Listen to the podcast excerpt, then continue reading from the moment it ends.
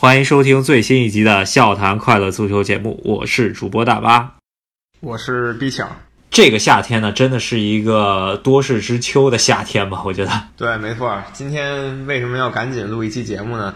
足坛出了两个大事儿，一个是跟你车相关的，另一个呢，其实也是和你车有一点联系。呃，首先呢，就是恭喜兰帕德。呃，重新回到切尔西，然后这次是以主教练的身份啊，希望新赛季他能够多加努力，帮助切尔西多多保级吧。还有一个就是以前的切尔西传奇球员吧，罗本，可能对拜仁慕尼黑意义更大一点。不管怎么说，罗本宣布退役了。之前大家可能还猜测他会不会去亚洲啊，去阿拉伯呀，去北美这些地儿再踢一两个赛季玩一玩，但他选择了直接退役。当初他做采访的时候就说，在没有竞争力的时候，不太想到亚洲来淘金。他觉得对于足球是一个比较呃亵渎的一件事情。但是跟他相反，就是最近青岛黄海宣布签约了亚图雷啊，亚图雷跟他有过类似的呃言论，就是说不为了钱去踢球。然而这个真香是吧？非常典型的这个非洲球员，毕竟不光他们家了，可能他们村儿。都要靠他的薪水养活呢，是吧？所以他肯定还是得找一个高薪的工作。那说到罗本了，刚才跟罗本同龄的呢，有这么一个球员，一个月前也刚刚退役，就是托雷斯。这两个同龄的人都是一九八四年出生的。我们带大家回顾一下这两个球员的过往。对，呃，上一期节目我们讲美洲杯啊，大家都说比较短，但是主要美洲杯还没踢完呢嘛，可能下一期节目给大家稍微做一下美洲杯的东西，然后再上一期节目我们讲兰帕德、杰拉德，我看大家呃对于那期的反响挺不错的，这一期又得做回忆了，这真的是属于八五后到九零后这一波球迷啊心里面那种呃足足坛巨星啊，开始慢慢慢慢一个个走向退役的时刻了。是，所以今天说的就是罗本和托雷斯这两个人呢，大家都知道没有当过队友，但是他们两个人在职业生涯上有很多点是交织在一起的，所以可以一起来说，也是按照时间顺序说吧。首先吧，呃，关于罗本这个球员，我记得，呃，第一次有印象有这么一个好的小球员吧，应该是零四年欧洲杯。零四年欧洲杯的时候呢，涌现了。非常多的人才啊，包括罗本，还有马上要说到的托雷斯，两个人都是在这个时间段出来的。然后同时，他们在那段时间也开始被欧洲主流的俱乐部关注。罗本就是在欧洲杯以后跟切尔西联系上的。那托雷斯呢，在那段时间已经是他母队马德里竞技一把好手了。欧洲杯之后就逐渐当上了球队的核心。零四年，我记得横空出世罗本啊，我记得小组赛基本上荷兰队就就得靠得靠罗本这么一一把利剑啊。当时还不是罗老汉嘛，对吧？头发还挺多，然后速度巨快，然后一个只会左脚踢球。一开始踢的是左路的，不是在右路内切的那个。后来就是慢慢慢慢开始踢右路了，是吧？但是他还是左脚内切射门，是他一招鲜的这个绝招吧。零四年之后呢，就是作为超级新星嘛，呃，当时足坛崛起的切尔西，然后把他给收入帐下。穆里尼奥靠的就是后场摆大巴，前场罗本。当时就说，呃，罗本加盟切尔西之后呢，其实天赋比争冠对手曼联阵中的一个小球员克里斯亚诺·罗纳尔多的天赋还要高，对吧？但是之所以最后踢到现在，大家也都认可 C 罗肯定是比罗本强的。为什么会这样呢？也就是罗本在从零三年开始，未来的十年他受伤实在是比较多，有一些玻璃人体质吧。反倒 C 罗开始看着很瘦弱，但他逐渐越来越强壮，练到现在已经成了一个健美冠军身材了。当时的 C 罗应该给人感觉就是脚下太花，但是其实真正有实用的技巧不多吧，对吧？而罗本其实脚下不花，就靠速度一招鲜，然后内切打门儿。这个当时非常实用，然后我记得买他来的切尔西第一个赛季，很多比赛一比零，那唯一的进球就是靠罗本进的，然后帮助切尔西夺冠。当时是切尔西两个边路都是这种生吃型的球员，那边还有一个叫达夫的，也是一个快一塌糊涂的球员，所以切尔西在那段时间就统治了英超联赛，连续拿了两届冠军。罗本呢是如日中天吧。那托雷斯这边呢，在西甲，他的马竞队。最开始其实是一个西乙的球队，在他刚开始出道的时候就不是很强，逐渐跟着马竞在西甲打拼。现在马竞教练西蒙尼呢，当时呢是给托雷斯在后面做这个脏活累活的。托雷斯慢慢就坐上了马竞，十九岁就坐上马竞的队长啊。当时西蒙尼还是一球队队中的一个队员，相当于就是，呃，西蒙尼也得听托雷斯的，对吧？然后这段时间两个人的轨迹吧，其实都挺让人羡慕的，因为很多球员可能踢到退役都没有这些球员在十九二十岁的时候这么风光，都是一个非常好的开始。然后差不多零六年到一零年，接下来这五年呢，是这两个人叱咤风云的时候。呃，两个人分别做了一次转会。呃，罗本呢是在切尔西，原来一直作为球队的一把尖刀吧，但是那个赛季罗本开始慢慢呃伤病比较多了，呃，其实一个赛季可能出场一半时间都打不到。然后当时穆里尼奥就觉得，哎，这个球员伤病这么多，可能暂时用不到。当时皇马又来求购，再加上。那个赛季的欧冠淘汰赛对阵利物浦，罗本有一个在点球大战把点球没踢进，然后可能穆里尼奥也心存呃有点仇恨吧，然后把他就给三千五百万高身价给卖了，奠定了一个基调啊，就是皇马跟巴塞罗那那段时间就开始发现，我可以经常从英超的四强球队里挖人，于是就有后来一系列的这些跟罗本一起走的呢，就有亨利。后来呢，利物浦的阿隆索呀，曼联的 C 罗，这些人都是布罗本和亨利的后尘。我只想补充一句，就是说，在库尔图瓦之前呢，切尔西除了罗本以外，没有说自己主力就直接被挖走的，而且罗本也是甘愿，就是因为伤病原因把他卖掉的。所以在库尔图瓦之前呢，切尔西并没有说主力核心被强挖挖走的历史吧？是这样的。那这段时间呢，也都参加了2006年的世界杯。当然都成为了配角，因为那届世界杯的主角嘛，如果只选一个人的话，肯定是齐达内。其实还是属于呃，可能呃七五后到八呃八零年左右的这一波球星的谢幕演出吧。而呃，作为八四八五刚刚出道这些球员，还算是较年轻的球员，所以说他们其实还主要演的是配角。对，但是这两个人呢，也都打出了未来巨星的潜质。都在比赛里有过进球，托雷斯呢也找到了他在国家队未来五到六年一直搭档的这个比利亚。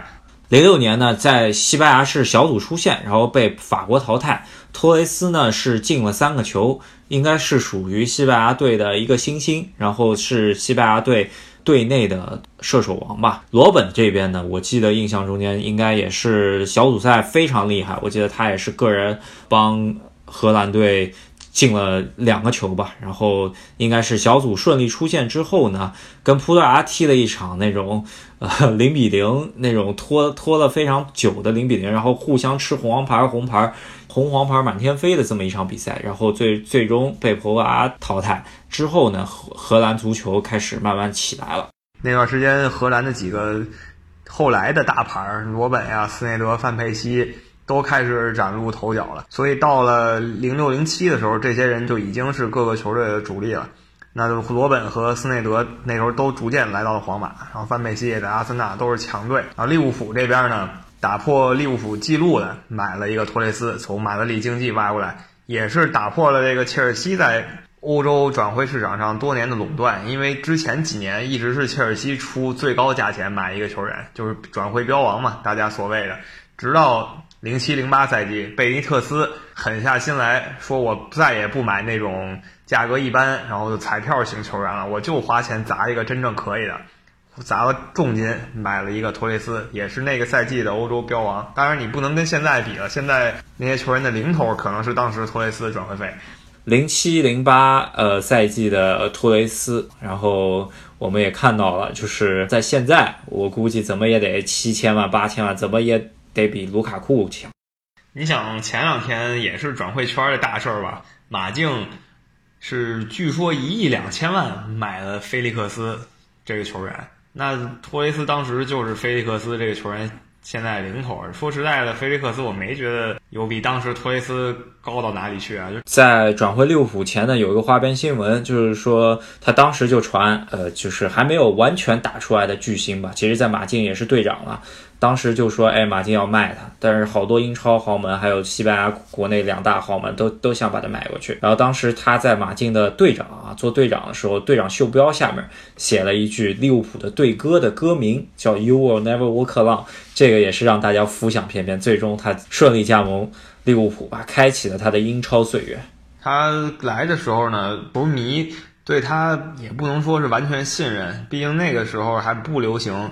重金砸一个大牌儿，可能只有皇马这么干比较顺手，其他球队还不是喜欢这样。当然就觉得买这么一个人到底行不行啊？别这么多钱一下就打水漂了。但是从他联赛第三轮开始，开始进球，然后球迷就开始对他表现非常认可。他也是一个赛季就进了二十多个球吧。他这个记录也是直到最近才被这个萨拉赫打破。什么记录呢？就是一个球员刚来一个新球队。能进多少球这么一个记录？呃，第一个赛季，我当时印象中间，哎，这人不会又是因为利物浦前些年也砸过一些，呃，就是比较贵的球员，像科威尔这些的，就没有踢出来吧，对吧？当时我对呃贝尼特斯的眼光其实持保留态度的，然后当时就觉得，哎，这么贵又来了一个，是不是有可能会成为新的水货的？但是直到了第三轮，呃，前前两轮他都没进球，到第三轮对切尔西，就是我当时自己的主队踢的时候，他搞了一个大新闻，是吧？然后对本哈伊姆完爆了，本哈伊姆推了一切赫一个小角度，然后进了一个球。当时基本上是处于强强对话，进了第一个球。而从此也写下了他在英超联赛总共待过的两个队伍之间的这不可不说的这么一段姻缘吧。对，就是他从那个时候开始呢，就展现了一个天才射手的实力。但问题就在于他这一点其实跟罗本是挺像的，他出勤率其实挺低。第一个赛季出场在联赛嘛，一个联赛一年有三十八场比赛，他能上三十多场，这个是一个正常中锋应该有的水平。但从第二个赛季开始，他就再也没出场过二十五次以上了，基本就是二十三四场啊。这一个赛季基本就这样，上上停停。很多关键比赛的时候呢，他上不了，甚至呢，有的时候连他替补都上不了的，只能让他打封闭上，就是让球员透支体力吧。说白了就是。对，第一个赛季上三十三场，进了二十四球，呃，主要。因为那年英超呢有几个弱队，有我记得有那德比郡，有那个呃米德尔斯堡，他都给他刷过数据，一场进三个。然后我记得呃对德比郡应该是两主客场两场，总共进了六个吧，对吧？第二赛季呢可能出场也少了，进球数也少了。可是零八零九赛季，我觉得应该属于托雷斯在利物浦踢的最好的一个赛季。不光是他的个人能力已经非常炉火纯青了。他呢也是找到了最合适的俱乐部搭档，就是位置提到他身后的杰拉德。杰拉德当时可以算是这个影子前锋了，在贝因特斯的治下，后面呢还有马斯切拉诺、阿隆索这样的球员保护，这样的球员传球，他又有库伊特这种能干脏活累活的工兵给他搭档，所以他在俱乐部踢的是如鱼得水。那个赛季打出非常多精彩进球，零八零九。对，零八零九也是我们之前回忆兰帕德、吉拉德也给大家讲过一个非常经典的这么一个赛季。然后，呃，零八零九年呢，他首首先呢是对阵切尔西，在联赛，我记得是最后三分钟吧，进了两个球，一个头球，一个门前的垫射。然后零八零九年呢，又是淘汰赛碰着皇马，然后把皇马打得狗吃屎啊！那一场四比零，我们记得提杰拉德的时候也提过那场比赛，他也进过一个非常厉害的进球。然后零八零九后面的基调就是利物浦和曼联争冠嘛，对吧？然后利物浦基本上属于跟曼联差两场球吧，我印象。然后当时就碰碰到强强对话双红会，然后那场比赛我。应该是属于我个人觉得托雷斯在利物浦生涯的最佳呃表现。那场比赛值得一提的就是贝因特斯的打法吧。他作为一个西班牙教练，那一场呢居然用了非常英式的直接打法。他面对的可是英式教练弗格森，是吧？他那一场其实很简单，守门员直接一脚找中锋，就是找托雷斯。然后托雷斯呢还真不负众望，就跟这维迪奇直接来了个一对一，把这维迪奇给爆了。也开启了他抱维迪奇的模式，从此以后，这维迪奇对他好像就有阴影了。大家如果了解的话，也知道当时这个维迪奇说白了就是现在英超赛场上这个范戴克的水平，应该是最强的中后卫，没有问题的。但是老被托雷斯给打爆。对维迪奇之后，我记得他受接受采访还嘴挺硬，就说他呃，别人问他你对过最强的前锋是谁，然后他说绝对不是托雷斯，他自己也狡辩一下，他说是德罗巴。对，但是不管怎么说，就算他认为德罗巴更强，但是给他阴影最多的肯定是托雷斯了。那段时间就是连续几场，维迪奇总是在跟利物浦的比赛里，因为托雷斯的原因拿红牌，然后大家都戏称嘛，就是维迪奇那时候是红牌帽子戏法，因为他在跟别的球队踢的时候都很稳健，但一面对托雷斯的时候就开始表现差强人意。然后零八零九呢，过一场四比四的欧冠淘汰赛对切尔西，呃，那场非常经典，在四比四之前的前一回合。切尔西和利物浦打成三比一吧，因为是切尔西的客场进了三个，那个一个进球其实是托雷斯进的，所以你也可以看到托雷斯对阵切尔西，一共到现在为止起码进了快五个球了，之后又经常进，基本上属于是利物浦对阵切尔西，基本上每场球他都能进球，也是切尔西的苦主了。那段时间也留下了托雷斯在利物浦公认的最经典进球，就是有一个面对布莱克本，托雷斯在。球门的右侧就是他的右手边，直接不停球打了一个球门左死角，这个球也成为托雷斯最经典的一个利物浦进球，也是利物浦球迷公认的一个经典进球。在这之后，那我记得在赛季快收尾的时候，呃，有过一场补赛吧，因为欧冠赛程紧密啊，我记得是一场英超补赛，对阵呃，应该是在安菲尔德跟阿森纳踢那场比赛。可能托雷斯不是主角啊，那场比赛是阿尔沙文是主角，最终踢了一个技惊四座的四比四。但是托雷斯那场比赛其实表现也非常漂亮。那场比赛是阿尔沙文一个人的个人秀吧？你觉得他这一辈子有两次可以吹，一次是吹零八年欧洲杯，还一次就是吹这场英超四比四。他阿尔沙文在阿森纳其实是失败的，但对这一场来说肯定是十分的表现。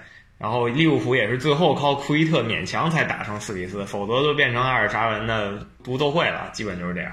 呃，这场比赛也是那些年啊英超球迷心目中很精彩的一场 比赛。呃，托雷斯其实也进球了嘛，对吧？那场比赛，这个就是托雷斯最高光的两个赛季。那看罗本那边，他那时候是在皇马，他在皇马时候其实不差，他在皇马时候拿到了一个西甲冠军，但是呢。皇马那段时间的欧冠是毫无作为的，刚才也提到了，面对利物浦的托雷斯，然后皇马被打了个四比零。那时候阵中就是有罗本的，就是他们俩又一次相遇在一起。那在这两个赛季之间呢，也就是零八年还有一次欧洲杯，这两个人也都同时参加了。那个也是托雷斯在国家队的时候的最高光时刻。对，零八年的西班牙，当时属于就是，你想零四零六其实都没踢好嘛。然后，呃，零四是小组淘汰，零六是一出小组赛就被法国给淘汰了。而零八年这波西班牙属于是巴塞罗那整个中场核心起来了，然后还带了一个比利亚雷尔的后腰塞纳这么一个中场配置。前场两人是托雷斯加比利亚，两个人都是最好的年龄。呃，虽然托雷斯 其实进球效率不高，但是呢，在小组赛以及前面的淘汰赛中间，比利亚的效率非常好。那一届比利亚真的踢得非常好，然后托雷斯为什么大家印象中间零八年是托雷斯的欧洲杯最强的时刻？当时我们准备这期节目的时候都不敢相信，托雷斯其实零八年就进了一个球。为什么觉着他是那届比赛最佳球员呢？主要还是就是在零八年。欧洲杯决赛中间，在两队打成零比零的时候，托雷斯靠他的一下闪光进了这么一个球，然后帮助西班牙可能是破了这么多年一个心魔吧，对吧？那个球简单形容就四个字：一剑封喉啊！非常果断、非常干脆的一个中锋进球，面对后卫和守门员非常冷静打了一个，然后一比零拿下比赛。那比利亚之前进了那五六个球，虽然是什么最佳射手吧。但是呢，一场光就被托雷斯完全掩盖了。说个题外话，劳尔可能是最难过的，因为他那时候刚刚就是跟国家队啊真道扬镳了，结果西班牙队就开始了一个非常黄金的六年。呃，可以说吧，其实托雷斯帮助西班牙王朝开启还是有过汗马功劳的，我觉得也是这这一套夺冠阵容中间不可或缺的这么一个前锋球员吧。所以刚才我们就把时间线推到了。零八年欧洲杯，罗本这个时候呢，其实也挺强的。在小组赛的时候，就把上一届世界杯的冠亚军啊，意大利和法国打得满地找牙。这两个队在小组赛的时候面对荷兰，就感觉像不在一个级别的球队一样。就当然有人就说荷兰这样状态是不是出太早了？小组赛老踢这么好，到了淘汰赛别崩盘。结果有人这么说还真严重了。到了淘汰赛以后，面对的是小黑马俄罗斯。那小黑马俄罗斯的教练正好还是他们老熟人了，他们自己人希丁克。就这一场比赛踢完以后，俄罗斯成就了阿尔沙文，成为了那届的大黑马，把荷兰给淘汰了。回想一下我们刚刚说的那前三届比赛吧，都是说荷兰队小组赛特别厉害，罗本一个人可以单骑闯关，然后进好多球，然后一到淘汰赛他就有点状态出的太早，然后就萎了。这样子的踢法是连续三届，所以说荷兰足球内部呢也是找到，就是说我们不要踢华丽足球，我们要开始改功利足球。所以欧洲杯的时候呢，大概就是这样，托雷斯达到了顶峰，罗本呢也还不错吧，但还没到他的巅峰。然后再往后一个赛季，就是我们刚才俱乐部层面上说到零九赛季，零九一零的时候，因为利物浦之前也在几个节目里讲过了，卖掉了阿隆索啊这样的球员，导致利物浦有一个。断崖式的下滑，然后托雷斯本人在那个赛季呢也是伤病不断，出场呢也是二十场左右就已经了不得了。那罗本呢那个时候呢去到了新球队，就是拜仁慕尼黑，从此开始他德甲十年的征程啊。所以两个人在那段时间呢，呃有一个在俱乐部层面上的转折，托雷斯是急转直下，罗本呢是开启了真正属于自己的时代。但是重点还是在于再转过年来的一零年世界杯，他们两个人代表的球队呢最终会守在了决赛里。啊，对，呃，当时应该西班牙还是小组赛主要靠的还是比利亚，而且当时西班牙变阵吧，对，当时呃瓜迪奥拉的那套无锋阵型比较流行，所以说真的中锋，呃，在西班牙当时的队内的地位其实很很尴尬，其实也是呃托雷斯经常是替补上场，然后比利亚一个影锋自己突前头。然后在小组赛其实踢的都很一般，但是呢，靠他这个传控啊，当然印象中间就是半决赛对德国传控来传控去，两个队搞了个零比零，最后靠了靠了普约尔上去一个头球把这个比赛解决了，也是挺无聊的这么一场比赛吧，对吧？那届西班牙一开始印象，很多人吹嘛，说零八年的欧洲杯冠军，世界杯好歹来个四强吧，就一出场输给瑞士，啊，当时所有人都感觉眼都瞎了，是吧？这西班牙怎么这样？但是马上痛定思痛，再反过来就一路赢到底了。但整体感觉都是踢的平平淡淡，比利亚一个人解决，然后普约尔一个人解决，到最后决赛伊涅斯塔一个人解决，就全是这种感觉。托雷斯呢，没什么出场机会。对，其实那一届比赛基本上属于一个替补，也主要是因为西班牙的打法无锋阵开始流行了，对于他来说其实也挺憋屈的一届大赛吧。但是呢，我们得吹一点，就是 一零年决赛最后，你刚刚提到伊涅斯塔在加时赛绝杀之前啊，一百零六分钟啊，托雷斯出场，然后才出现那个绝杀。所以说，不管怎么样，人家的运气还是在那儿的。对，从那届时候，托雷斯这边就有了这种吉祥物的称号，就是说我虽然射门不靠我，但是我上场以后呢，对整个进攻是有很大改善作用的。那荷兰这边，罗本在那一届肯定是绝对绝对的核心，但他到了决赛呢，也是非常尴尬。今天他退役，我还看见有人总结罗本最尴尬的两次丢单刀，就都是在这个一零年决赛上。如果这两个单刀他进了一个，可能他们荷兰队的。世界杯历史就要被他改写了。对，一零年的主教练的名字我有点记不清了，但是他长一一头白发，我印象中间那个教练呢，其实是荷兰足球一个非常功利的一个代表。当时呢，就是中场两个打手范博梅尔加德容，然后踢的足球就是穆里尼奥当时在切尔西穆一期的时候踢的这么一套足球，靠罗本一个人在前面解决问题，当时也非常奏效吧，都是小比分胜利，一路进到了决赛。没想到罗本在决赛中间有过两次这么好的机会，没有抓住，不然他就封神了。我觉得，嗯，对，但是很可惜了，那一届又成为他的遗憾。再转过来的时候，托雷斯已经是两冠加身了，一个欧洲杯，一个世界杯。那罗本这边呢，没有任何国家队的荣誉。这个时候看托雷斯已经是人生赢家了。罗本呢，高开低走，这个阶段你看，因为你在切尔西的时候已经两个联赛冠军了，结果你这么多年过去了。值得吹的还是这两个联赛冠军，所以就罗本就显得比较尴尬。但再往后呢，罗本就是像我刚才说的，去了拜仁以后，在德甲有了统治级地位。托雷斯呢是彻底走上了另一条人生轨迹。对，德甲主要也是因为拜仁拿冠军，除了多特以外就是拜仁了，对吧？所以说他联赛冠军起码是一个比较拿拿得多的一个这么一个冠军。然后他其实吧，他这些年玻璃人属性其实也是一直是缠绕在他身上吧。其实一个赛季能踢二十几场球已经算高出场了，对吧？是这样。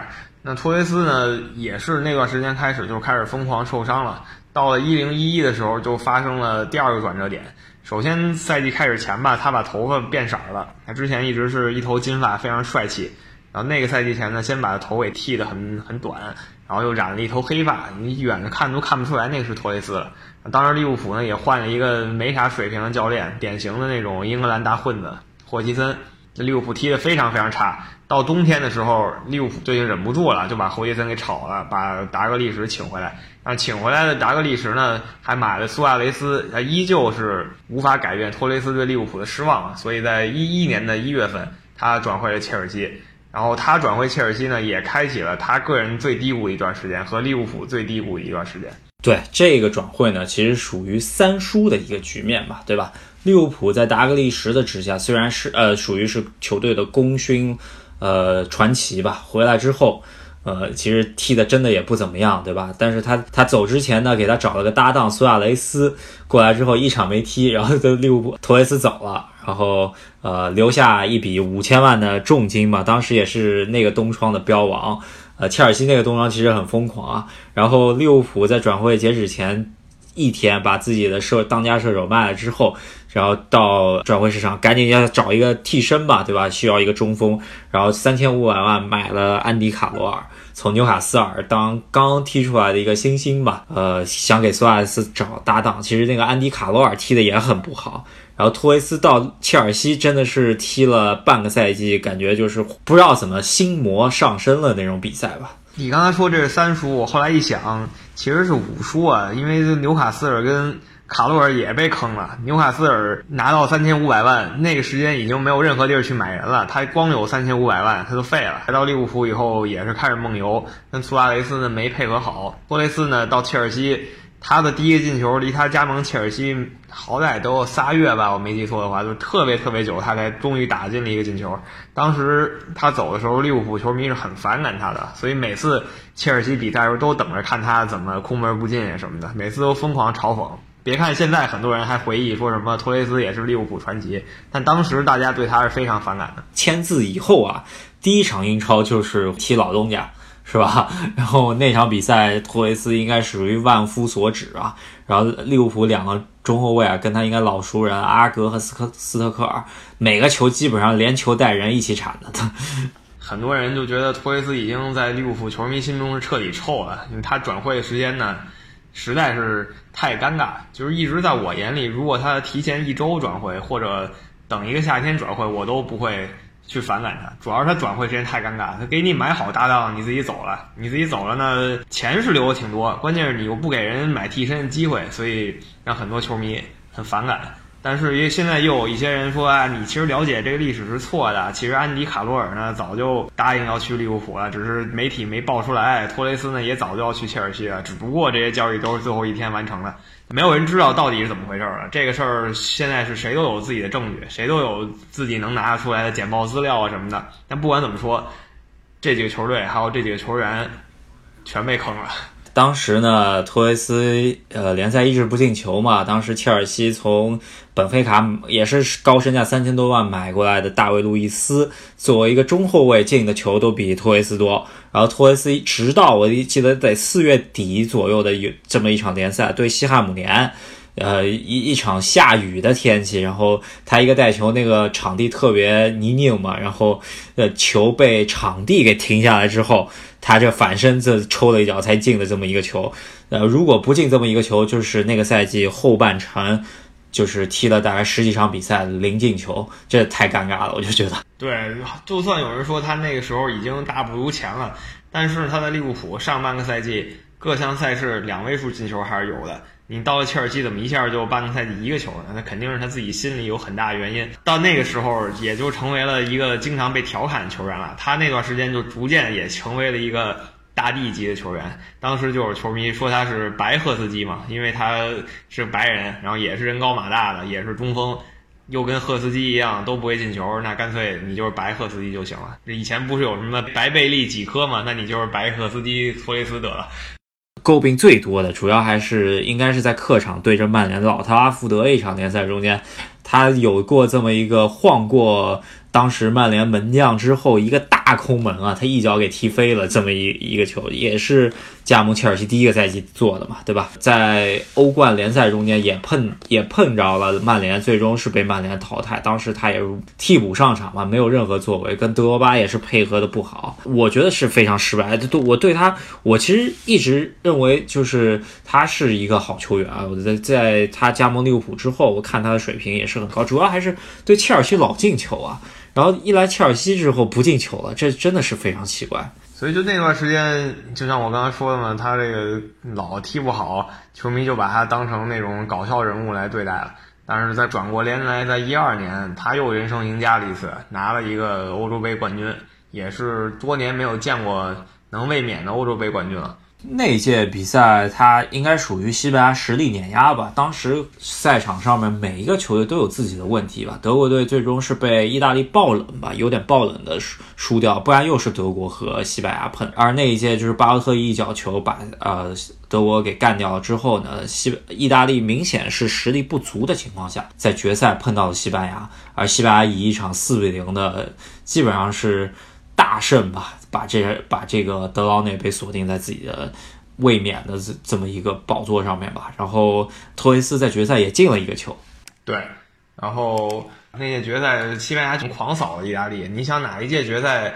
是这样？而且意大利又是一个非常能防守的球队，是吧？这简直已经让人觉得很不可思议了。然后那荷兰这边呢就没什么可说的，因为一二年的欧洲杯上他们。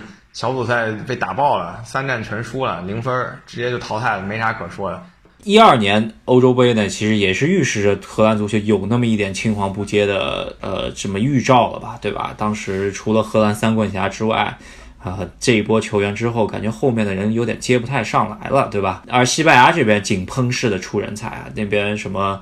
啊，阿斯皮利奎塔这些球员都也慢慢接上来了，所以看到西班牙水平啊。当时一零年世界杯决赛的两个对手啊，就可以看到这已经实力已经有所变化了。那一年对于罗本和托雷斯这两个人来说，还有一件大事儿，就是两个人在欧冠决赛的时候遇到了。托雷斯呢的切尔西最终是赢了罗本的拜仁慕尼黑，拜仁慕尼黑也很尴尬了，他是在主场丢掉了冠军，而且罗本面对主场球迷。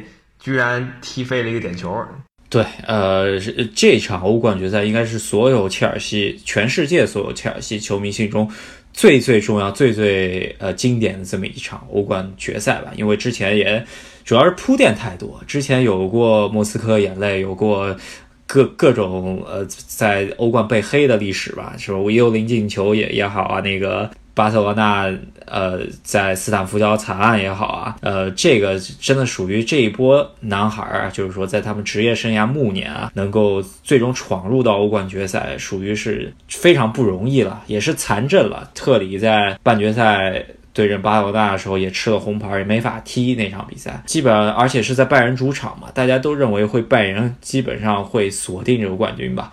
然后没想到实力较弱的这一方啊，真的是靠意志品质啊！特别是在加时赛的时候，德罗巴回防到自己禁区里头，是吧？在呃禁区里头把里贝里过人的时候给绊了一下，他其实不是踢后卫的嘛，对吧？绊一下造成了一个点球，居然被切赫给抱住了。所以说，罗本的那个时候又成为了千夫所指，成为了失利的罪魁祸首吧，或者最大的罪人。托雷斯呢？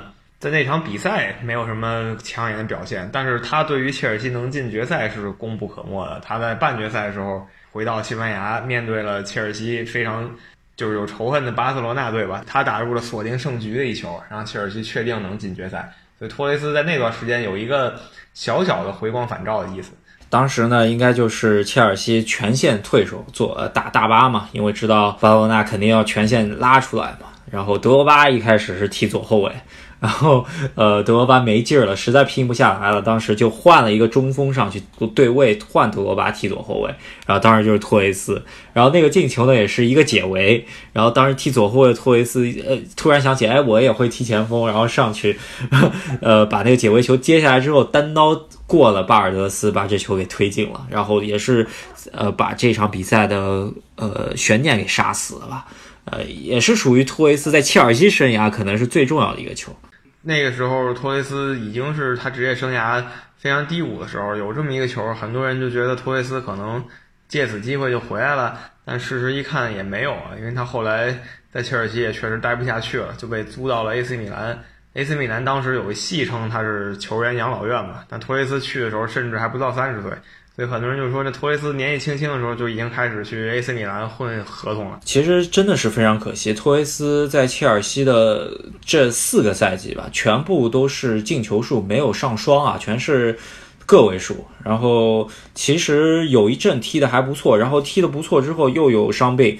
呃，都很多人都就诟病啊，就是在零八零九呃零九一零的时候呢，贝尼特斯要争冠啊，当时让托雷斯经常打封闭上场，然后使他的这么一个体呃体能也好啊，身体条件也好，啊都提前透支了，所以到切尔西也是伤病不断。但是切尔西当时老板阿布也是非常喜欢他，给他配了配套，买了很多人啊，就是。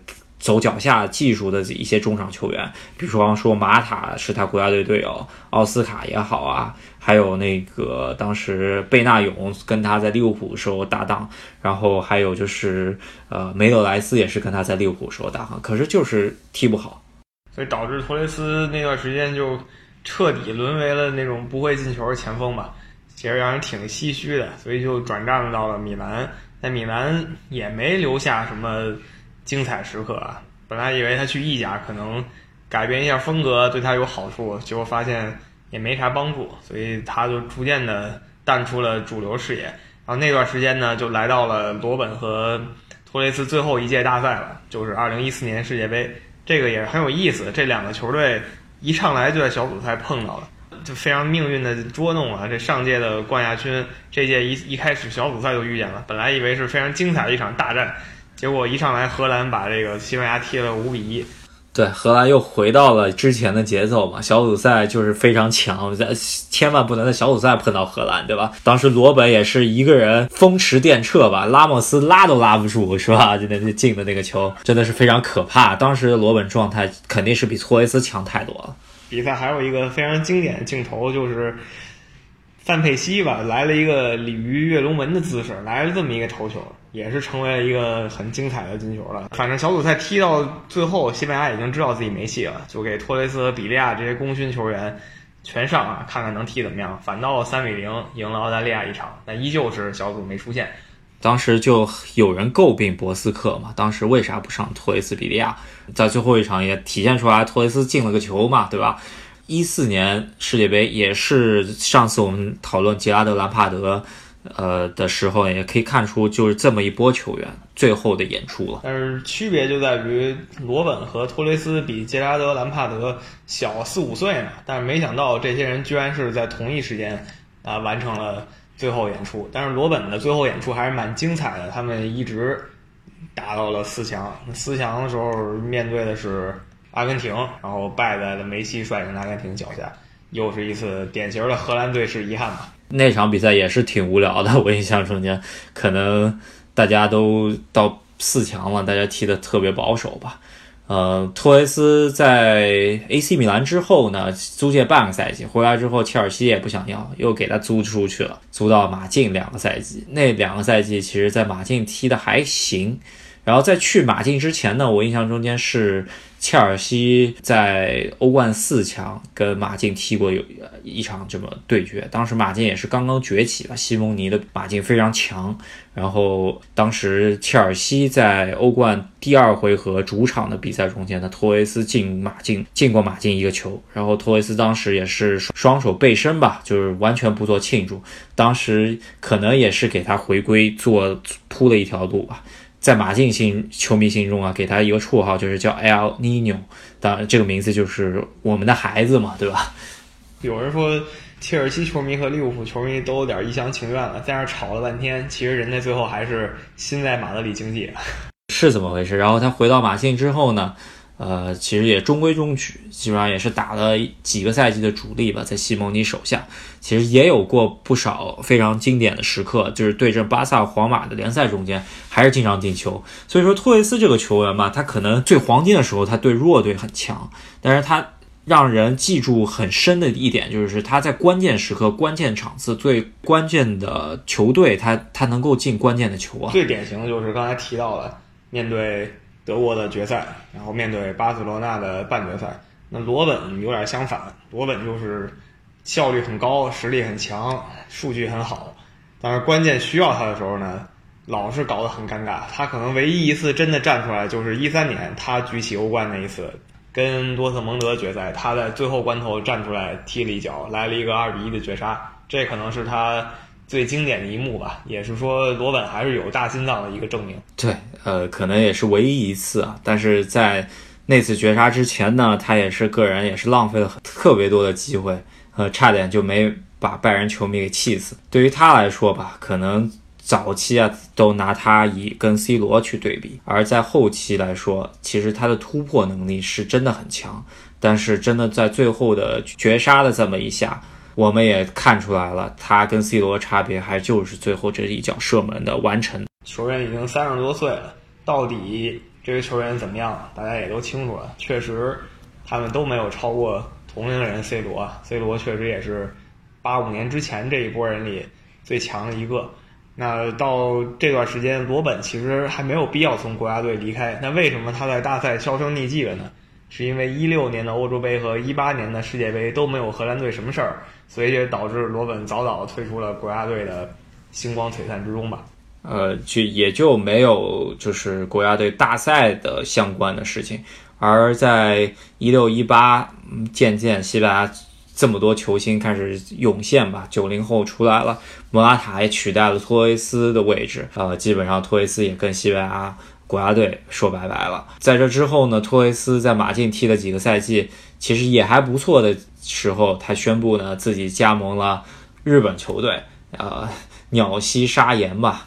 就听起来很像游戏中的技能啊。反正这个球队名字我第一次听的时候是这样。但他到了日本球队还是不行，说明他这整个人就可能真的是到了职业生涯的最最最最后期了。他在日本球队呢，本来以为可能是。虐虐菜还是可以的吧，结果进球也是不多，平平淡淡的结束了。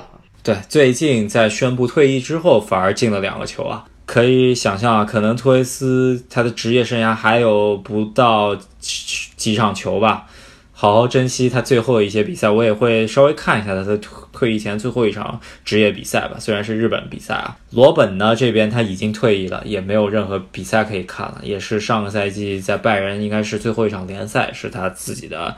呃，最后一场职业比赛，当时他也是踢了。嗯，其实挺可惜的，这两个人啊，都是早期就已经被披上了巨星的这么一个光环吧。踢出来，我觉得托雷斯的奖杯应该是比罗本多太多了。而罗本呢，但是呃，他在很多比赛中间，呃，给人的印象还是非常深的。特别后期吧，罗老汉这个没头发的这么一个形象，还是呃给人印象非常深的。如果你比数量的话，两个人奖杯可能差不多。毕竟罗本在德国拿了那么多国内冠军，但是分量的话，罗本是远远不敌托雷斯的。罗本在奖荣誉方面，可能唯一比托雷斯高一筹的就是罗本联赛冠军有三个国家的，收集到英格兰、西班牙和德国的。托雷斯呢，辗转了这么多球队，居然没拿过联赛冠军，这可能是他这个人生赢家唯一的遗憾了。职业生涯履历也很像，像你说的，都是早早的就成为了巨星坯子。然后二十五岁左右的时候呢，也确实是巨星。但是都受了挺多的伤病，导致没能把职业生涯延长太久。其实如果两个人保持的好的话，去年世界杯还是应该有他们两个的。但没想到一四年就已经是他们的绝唱了。当 C 罗还站在战场上的时候，他们其实完全可以作为一个替补球员进进入到国家队的阵容中间。一个呢就是托雷斯遇到了西班牙这么井喷人才的这么几年吧。他估计做不上，还有一个就是荷兰队虽然没有人才，但是进不去了，他带不 带不进去了，对吧？对，所以就各有各的难处。所以这么一看的话，C 罗确实是一个很了不起的球员。因为葡萄牙按理说人才没有西班牙多，呃，巨星呢也没有这两个队多，但是呢，C 罗一个人总是能把葡萄牙。带到一个不错的地方，确实很了不起。除非啊每次进世界杯的时候呢，也是需要，就是不是小组第一出线，然后需要去打附加赛，然后几次附加赛中间，C 罗都有非常突出的表现，能够帮助呃球队过关，最终能保住世界杯的参赛资格吧。而荷兰队最终输给瑞典也好啊，也可以看到罗本最终是没有帮助荷呃国家队去实现这个目标。但荷兰现在也。咱们欧国人也看到了，荷兰的足球已经回来了，差了大概六年左右的这么一个空窗期吧。然后现在，荷兰足球明年应该是欧洲杯非常有力的争夺者。对，明年的话，欧洲杯几大强队吧，法国不用说了，是绝对的强队。然后荷兰和葡萄牙也都不错，西班牙呢也还行，德国看看能不能反弹吧。反正明年欧洲杯应该会很精彩的，还有英格兰也是想大有作为一番吧。对，明年的欧洲杯可能让我会想起零八年的欧洲杯吧，那届百花齐放的欧洲杯。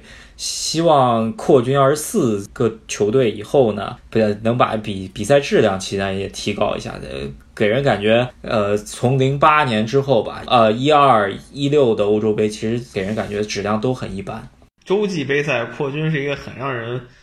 烦恼的事情，因为导致无聊的比赛越来越多了。破军可能是让那些参加的球队更爽一点，但像这些像中国队这种永远参加不了的球队，我只想看个热闹，那热闹真是越来越少了。呃，还有一个就是欧洲杯的小组赛呢，前三都能够晋级了，那就让小组赛可能逊色很多了，对吧？对，像荷兰这种小组赛之王，可能就没有那么多精彩的时刻让我们去欣赏了。好，那我们这一期呢，也是基本上帮大家回忆了一下托雷斯以及八四年同样八四年的罗本的职业生涯，比自己稍微大一一点的这么一个哥哥级的这些球星，真的跟我们说再见了。刚刚也有说的，呃，说提到的范佩西也跟这个赛季跟我们说再见了。只只有我们心目中间永远的小将布冯啊，刚刚又签约。尤文图斯啊，再继续做他的小将。对，布冯是一个真正的常青树啊。他这么搞的话，在尤文图斯当替补还能再来俩仨赛季的，不是开玩笑。对，然后可以看一下他是不是能够圆梦自己的欧冠梦嘛，对吧？你因为我们刚刚说两个人，托雷斯和罗本都是圆了自己的欧冠梦啊，不知道小将布冯能不能圆他这么一个梦吧？对啊，让我们拭目以待。那这期节目就说到这里，大家喜欢我们的节目的话。可以点赞，然后给我们转发，然后在我们底下留言，也可以关注我们的“和司机大帝”微信号，还有微博，这也都是上周我们刚刚开通了两个新的平台。对我们希望大家多平台的去支持一下，我们也会在微信公众号和微博上面呃尽量多的更新关于节目的一些小消息吧。之后呢，我们也会想办法在多平台上面把我们的节目可以推广出去。也当然希望粉丝们多多支持了，因为从零粉丝到现在吧，三千左右的粉丝。真的非常不容易，我们也是每周都是用心去做这个关于足球的节目，给大家只讲足球，不讲别的。对，没错。然后想进我们群的朋友呢，以前的方法是直接私信喜马拉雅的赫斯基大帝，那现在方法也多了，可以从微博，可以从微信公众号上，反正都是一个名字一个头像，赫斯基大帝一搜就有。好，那我们这一期节目就说到这边，然后我们下一期再见吧。好，我们下期再见。